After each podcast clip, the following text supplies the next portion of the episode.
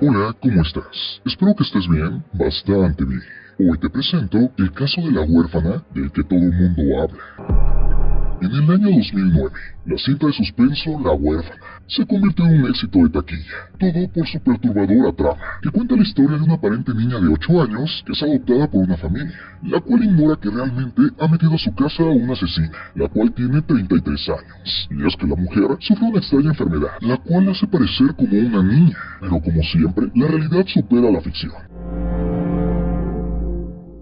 Así vivieron Christine y Michael Barnett, quienes esperanzados adoptaron una niña en 2010 para agrandar su familia, sin imaginar la pesadilla que viviría. Y esta es su historia. Los Barnett eran una familia con residencia en Indiana, Estados Unidos, quienes querían adoptar una niña. Es así que después de buscarla la encontraron. Ella era Natalia, la cual ellos sabían que padecía una especie de enanismo que además le dificultaba caminar, pero estaban dispuestos a tratarla como una hija verdadera. Su certificado de nacimiento decía que Natalia había nacido el 4 de septiembre del año 2003, esto en Ucrania, y que desde el año 2008 se encontraba en Estados Unidos, en espera de ser adoptada. Natalia, antes de los Barnett, ya había sido adoptada antes, pero la familia la había abandonado sin dar explicación. Cuando Natalia llegó a la casa de los Barnett, todo parecía normal. Durante los primeros días, los Barnett colmaron de tensiones a la nueva integrante de la familia. Incluso la llevaron a Disney para divertirse, pensando que se encontraba temerosa por sus experiencias pasadas. Es así que poco a poco la niña se empezó a abrir. Cuando fueron a la playa por primera vez, notaron que la niña en realidad podía caminar sin dificultad.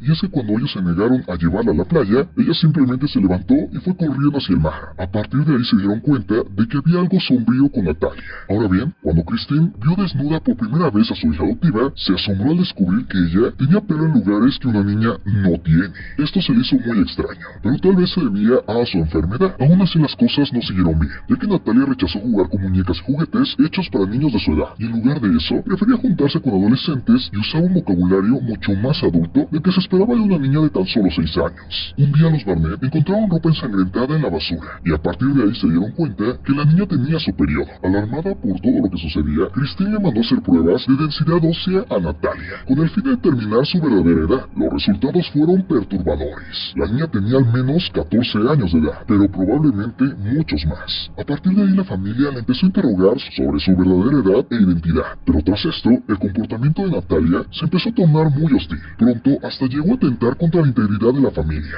Primero Natalia empezó a decir que escuchaba voces, luego empezó a untar sus fluidos corporales en las paredes, y después empezó a amenazar de muerte a la familia. Y es que Natalia empezó a pintar dibujos en los que decía que quería matar a los miembros de la familia, envolverlos en una sábana y ponerlos en el jardín trasero. Tras esto, la familia tuvo que esconder todos los objetos punzantes. En una ocasión Christine la vio poner químico en su café, y cuando le preguntó por qué lo Natalia respondió simplemente porque quería envenenarla. Incluso llegó al punto de intentar empujar a Christine contra una cerca eléctrica, por lo que la familia ya no pudo más, y Natalia fue llevada con un especialista. En ese lugar, Natalia confesó que en realidad tenía la edad de 22 años, por lo que la familia se apresuró a pedirle a un tribunal corregir la edad de la mujer, para que pudiera recibir el tratamiento psiquiátrico que le correspondía. Es así que su fecha de nacimiento cambió al 4 de septiembre del año 1989. Aún así, la pesadilla no terminó allí, pero la familia ya no sabía qué hacer.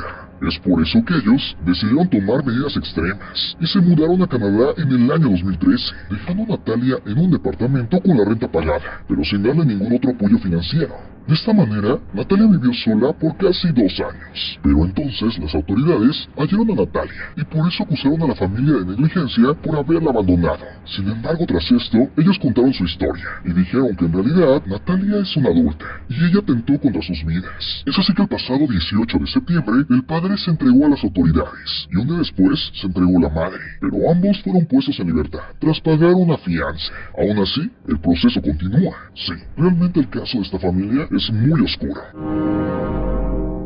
Ahora bien, la historia de la huérfana no predijo el futuro, más bien está basado en un perturbador caso real que se dio en el pasado. Y es que la cinta se basa en la historia de Barbora, una mujer de 33 años, nacida en República Checa, la cual padecía una extraña enfermedad que impedía su crecimiento y que le hacía parecer una niña de 13 años. Barbora cuando fue adolescente estuvo ingresada en un centro psiquiátrico, y es que tenía tendencias psicópatas. Después de eso, ella logró escapar de él, aunque no se sabe cómo. Luego, convencería a dos hermanas, Clara y Caterina, de que realmente era una chica chica de 13 años que había sufrido abuso. Es por eso que ellas la adoptaron. A partir de ahí la niña empezó a hacerle la vida imposible a sus hermanos adoptivos. Provocaba que castigaran a los pequeños continuamente y convenció a sus madres adoptivas de unirse a una secta llamada Movimiento Grial, cuyo líder les exigía por SMS hacer cosas muy perturbadoras, las cuales ni siquiera me atrevo a decir. A través de esta secta, acabaron encerrando a sus hijos biológicos en jaulas, con el objetivo de engordarlos y después comérselos, ya que se dice que Barbora estaba obsesionada con el cuento de Y Gretel, y ella quería hacer lo mismo que la bruja. Ese terrible final se hubiera dado.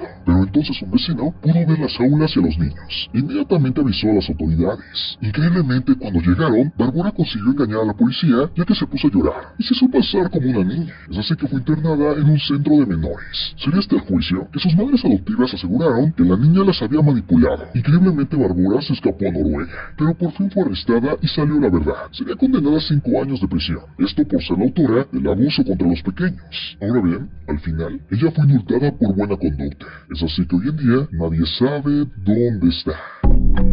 Sí, el caso de Natalia y el caso de Barbora son muy similares, e igual de perturbadores. Y con eso nos damos cuenta de algo. Siempre la ficción se queda corta comparada con la realidad. Ahora tú ya conoces la historia de la huérfana de la que todo el mundo habla. Antes de irme, te invito a que conozcas mi canal de misterio y horror, llamado Archivos Miedo. Pero ten cuidado, es muy perturbador. Aún así, si eres valiente, Archivos Miedo es para ti. Sí, Archivos Miedo. Yo soy Marco Antonio C. y esto, esto es tu Cosmópolis. Nos vemos pronto. Un abrazo fuerte. Bye.